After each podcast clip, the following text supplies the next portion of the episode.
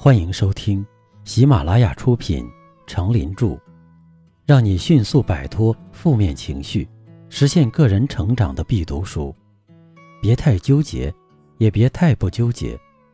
播讲，他们叫我刚子。欢迎订阅并分享给你的朋友。第四章，不悲观，享受活在当下的美好。第二篇，从容面对生活中的不幸。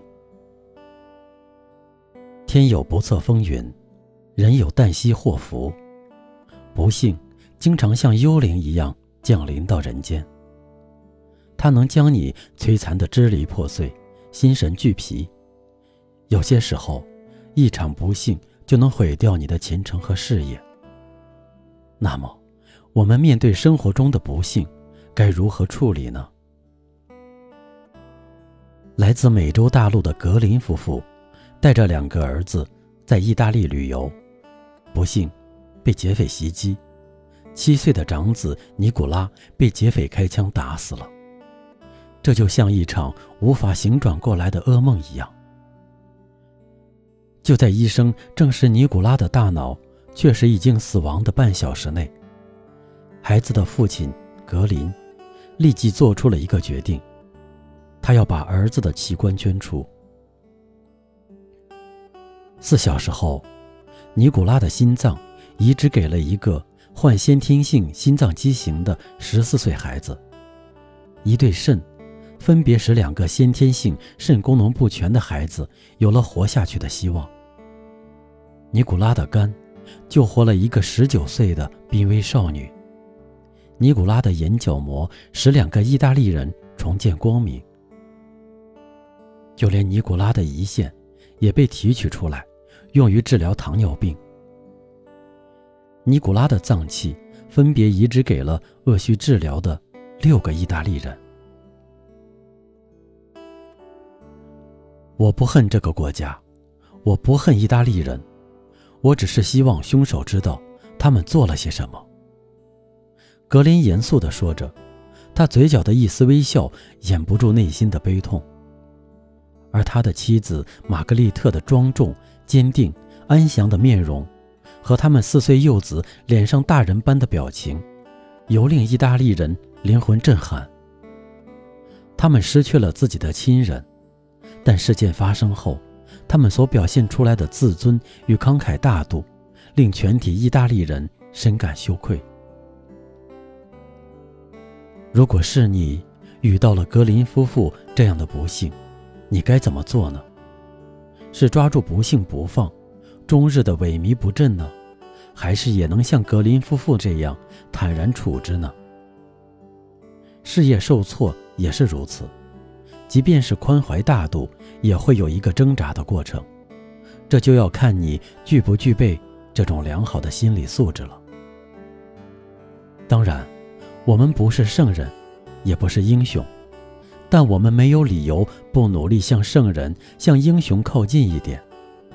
如果不是有意回避或者矫饰，就得承认，我们很多时候的沉沦是因为我们自甘沉沦；我们很多时候远离着崇高，是因为我们拒绝崇高。从晚清开始，中华帝国开始沉落。中华民族异常屈辱的近代历史，使我们时至今日仍不时的要显出自己皮袍下的小来。那么，我们要到何时才能摆脱历史投射在身上的阴影？因此，我们必须正视我们曾遭受的不幸和凌辱，坚定起自信，以宽容的心去包容以前的遭遇，以更新的面孔笑傲世界。中华民族才得以崛起和复兴。我们这些炎黄子孙才能真正铸造与自己悠久历史和灿烂文化相称的民族之魂。人人皆可为尧舜，这其实是真理。比如格林夫妇，他们原来不过是居住在加利福尼亚伯德加海湾的普通公民。一场横祸，使他们人性中崇高美好的一面爆出了照耀人寰的光辉。沐浴着这样的光辉，我们有理由对人类的未来充满信心，并且我们也有责任让自己的生命放出一份光来，哪怕它流萤般微弱，不能照亮别人，也要照亮自己；不能照得远，也要照出自己脚下的路。每个人在他的一生中，对不自觉的自动暗示比对自觉的自动暗示。更加经常地做出反应。在这样的场合中，他对习惯和内部下意识的敦促能做出反应。当一个具有积极心态的人面对着一个严重的个人问题时，自我激励语句就会从下意识心理闪现到有意识心理去帮助他。在紧急情况中，特别当死亡的大门即将开启的时候，这一点就显得尤为真实。澳大利亚昆斯兰省图乌姆巴市的拉尔夫·魏布纳的情况就是这样。这是午夜一点三十分，在医院的一间小屋里，两位女护士正守在拉尔夫身旁。在前一天下午四点半时，他的家里接到一个紧急电话，要他的家人赶到医院来。当他们到了拉尔夫的床边时，他已处于昏迷状态，这是严重心脏病发作的结果。他们一家人现在都待在外面的走廊上，每个人都呈现出特殊的样子，有的在担心，有的在祷告。病房里的灯光非常暗淡，两位女护士焦急地工作着。每人各抓住拉尔夫的一只手腕，力图摸到脉搏的跳动。因为在这整整六小时期间，拉尔夫都未能脱离昏迷状态，医生已经做了他觉得他所能做的一切事情，然后离开了这个病房，给其他病人看病去了。拉尔夫不能动弹、谈话或者抚摸任何东西。但是他能听到护士们的声音。在昏迷时期的某些时间里，他能相当清楚地思考。他听到一位护士激动地说：“他停止呼吸了，你能拨到脉搏的跳动吗？”另一个护士的回答是：“没有。”他一再听到如下的问题和回答：“现在你能摸到脉搏的跳动吗？”“没有。”“我很好。”他想，但我必须告诉他们，无论如何，我必须告诉他们。同时，他对护士们这样近于愚蠢的关切又觉得很有趣。他不断的想：我的身体非常好，并非即将死亡，但是，我怎么能告诉他们这一点呢？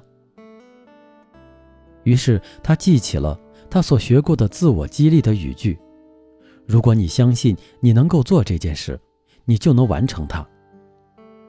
于是他尝试睁开眼睛，但他失败了。他的眼睑不听他的命令。事实上，他什么也感觉不到。然而，他仍努力地睁开双眼。直到最后，他听到这句话：“我看见一只眼睛在动，它仍然活着。”我并不感觉到害怕，拉尔夫后来说。我仍然认为那是多么有趣啊！一位护士不停地向我叫道：“拉尔夫先生，你在那里吗？”对这个问题，我要以闪动我的眼睑来作答，告诉他们我很好，我仍然活着。这种情况持续了一段相当长的时间，直到拉尔夫通过不断的努力睁开了一只眼睛，接着又睁开了另一只眼睛。就在这时候，医生回来了。医生和护士们以精湛的技术、坚强的毅力，使他起死回生了。所以，积极的自我暗示能阻止很多悲剧的发生。面对不幸，我们要从容坦然的生活，不纠结的智慧。如果抓住不幸不放，那么痛苦和消沉就会侵害你的灵魂。所以，我们应敞开胸怀，学会释解不幸的压力。